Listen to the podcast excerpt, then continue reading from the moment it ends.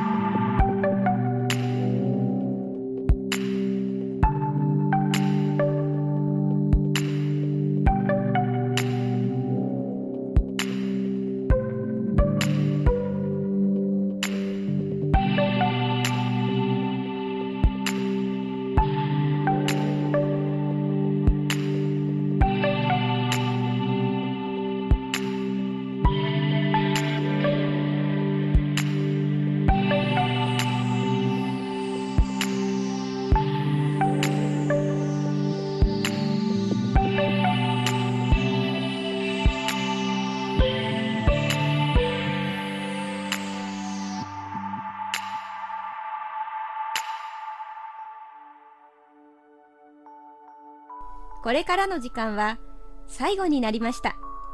スマイルステップの山田さんにお話を伺っていきます。あの、いろいろ活動されてるんですけど、まだまだこれから広げていきたいと思うこと、活動内容があったりとか、はい、あるいはちょっと今、あの、乗り越えなきゃいけないハードルというんでしょうか課題とか、はい、そういったものは活動グループの中では何かあるんですか？はい。あのーもともとはその皆さんに病気や障害のある子どもたちのこととかねを知ってほしいっていうことから、うんはい、あの私は大きな目標を、はい、それが目標として持っているので、はい、あのこれからも、そういうあの機会講演会をしたりとか、上映会したりやっぱり写真展をしたりっていうのは続けてずっと行きたいと思ってるんですけど、まあ、会員さんが、なんともどんどんどん増えてやっぱり行って、はいはい、やっぱそれもレッスンにきに何かに関わっている方々なので、うんはい、まあ、14050っていうことで、うん、まあ、どんどん大きくなるので、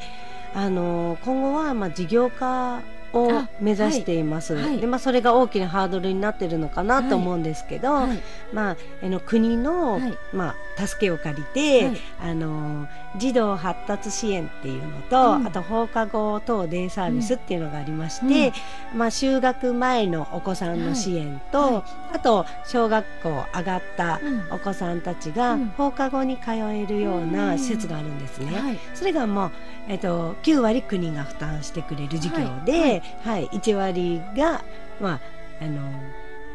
親御さんたちの負担なんですけど、うん、まあ、そういうふうにすれば、うん、あの今は実費であの来ていただいているのでうん。はい、まあ、習い事っていう感じで来ていただいている、はい、その実費がちょっと減るっていうのと、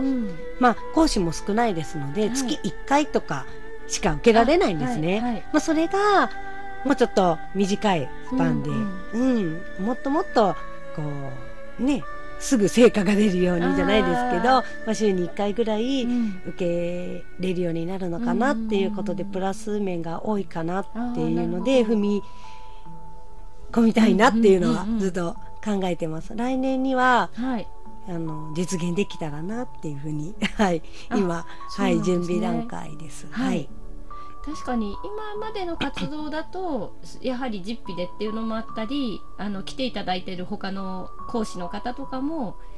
ちょっとボランティアみたいに来ていただいてる方もいたりとかっていう状況なんでしょうかね。はい、そうですね。なので、まあ、お母さん今やってる講師の方々も、うん、まあ、障害のあるこのお母さんで、うん、勉強したい勉強したいって言ってくれてる、うんあのお母さんたちが多いんですけど、うん、まあ、仕事を提供できるっていうのも、うん。ね、まあ、大きなことだと思いますし、はい、うん。そういう部分ではありますね。あと長い、うん、ちっちゃい頃から見ていれば長いこうスパンでそのお子さんたちを見れるっていう、あの利点も事業所はあるのかな、まあ、きちきちとした計画を立ててやるっていうのが、はい、あの決まり事であるんですけど、はい、そういうのも大事かなと思って、まあ、ゆくゆくは就労だとか、うん、ああいうね、もっと大きくなった。うちまだ小学校ぐらいのお子さんしかいないんです会員さんで、はい、なので、まあ、あの長い間見て就労とかそっちにつなげていければなっていうふうに思っていますね、ね、はい、今はまだ3年目ということだったので、はい、これから10年20年かけていくと皆さんまた大きくなられて、はい、自立をしていかれる方も支援をしたいってことですよね。はい、支援したいですね、でそのためにあのね、小さい頃からの、うん、まあ、早期療育じゃないですけど、うん、まあ、楽しく、うん、うん、楽しく学んで、社会に出れるように、何か支援できたらなっていうのは大きく思ってますね。はい。そういう活動をしてくださる方がいることによって今どちらかというと社会全体がブラック企業がどうのこうのとか、はい、割と殺伐とした空気が社会的には流れてるのかなっていう気がしてるんですけど、うん、そこをもうちょっと全体として国としてなんかおおらかになっていくといいですよね。そうですね。まあ本当に一言でねバリアフリーな世の中になるっていうのはすごく私自身難しいなって、うん、そう感じるんですけど、うん、まあこの活動を続けていくと、はい、まあ地域の方が、はい、あまたスマイルステップさんが、はい、あのなんか映画やるねとか講演会やるねって、うん、あの足を運んでくれることがすごい大事だと思っていて、うん、足を運んでくれるとそこに障害のある子どもたちがね、いたりとかそれが普通になって、またなんかあの映画を見てくれて何か感じてくれるだとか、まあ、心から湧き上がるものがきっとあると思うんですけど、まあ、そういうのを定期的にやっていけば、なんかね地域の方々も自然と、うん。あの理解をしてくれるのかなっていうのが一番、あの 嬉しいなって思ってるんですけど。確かにそうですね。今だとどうしても私自身もその小学校の時には確かにクラスにはいましたけど社会に出てからそういう方たちと接する機会って割となくて、うん、なんて言うんでしょうね。あの極端な言い方をするとその社会と社会が隔離されてるような、はい、そんなイメージが若干あるんですけどそうですよ、ね、もっとそこなんて言うんでしょう同じ空間の中で、うんうん、それぞれがこう総合的に出会って、触れ合っていけるような、はい、そんな社会とか活動とかそうです。まさにそんな感じがいいです。いいですよね、はい、確かにそうですね。かしこまってボランティアやってくださいとか、うん、っていうとちょっとね躊躇する方もいると思うんですけど、はい、やっぱりなんかね、うん、あの違う形で足を運んでくれる活動ができたら、うん、はい、もっともっと自然に、はい、あの子たちを分かっねこの子たち分かってもらえるのかなっていう。のは思ってます。やっぱ時代のニーズに あの合わせないとちょっといけないかなっていうのも、私も思ってい。るので、はい、こと若いね、お母さんたちもいるので、うん、あの感性をねもらいつつ、これからやっていきたいなって、はい、思います。はい、そうなんですね。そのこれからっていう話もあったんですけど、はい、今後の何かあの目指している活動先ほどお話しいただいた事業会以外にも、はい、あの定期的なイベントとかもされてるって伺ったんですけど、はい、どんなことをまた今後やられていく予定ですか、もともとはその上映会、とかはもう1年に1回あのやっています。はい、で写真展については2年に1度なので、今年もあの今まさに巡回して回っているところなんですけど、もう私が主催でやらせてもらっている西三河はもう終わったんです。はい、はい、終わって、はい、であとはフリーマーケットを、うんえー、去年1回12月にやらせてもらって、はい、まあ、今年もまた12月に、はい、あのさせてもらうんですけど、はい、ちょっとおしゃれなね、ブースさんが並並んで,、でうちのあの会もちょっとフリーマーケットって形で子供服を出したりだとか、うん、まああと本当にね手先の器用なお母さんたちが多いので、うん、まあ手作り品を出したりとかっていう形で参加させてもらって、まあいろんなあのまあ、事業さんとか、うん、あと、まあ、個人の作家さんとかとも触れ合う機会があって、すごくいいなってもうこの前一回やっただけでもああよかったなと思ったんですけどやっぱり私たちの障害を持ったその人のその団体の中に、うん、やっぱね全然知らない方が入ってきてくれるっていうのに、うん、ものすごい価値があるなと思って、うん、はい、で喜んで帰っていただいたので、まあ、これも続けるべきだなって思って、はい、続けたいと思ってます、それは、はい、そういう活動はまたホームページとか見させていただくと、次はこういうイベントをやるよとかっていうのが随時上がってくるわけですね、はい、そうですね。あのホームページ、まあ、ブログなんですけど、ブログとあとフェイスブックは、あとインスタとかも上げているので、はい。もしよかったら見ていただきたいと思います。はい、そうですね、私も見て刈谷なので刈谷の近所にお住まいの方とかは、はい、よかったら一緒にちょっと見に行ってくださるといいですよね。ぜひ来ていただきたいと思います。はい、あの入りにくい感じではないあのオープンな感じはいにしてるので、はい、そうなんですね。よろしかったらはいわかりました。していただきたいと思います。はい。ありがとうございました。またではこれからのスマイルステップさんの活躍、はい、大きくまた事業化なども、はい、あのされたらまた今後も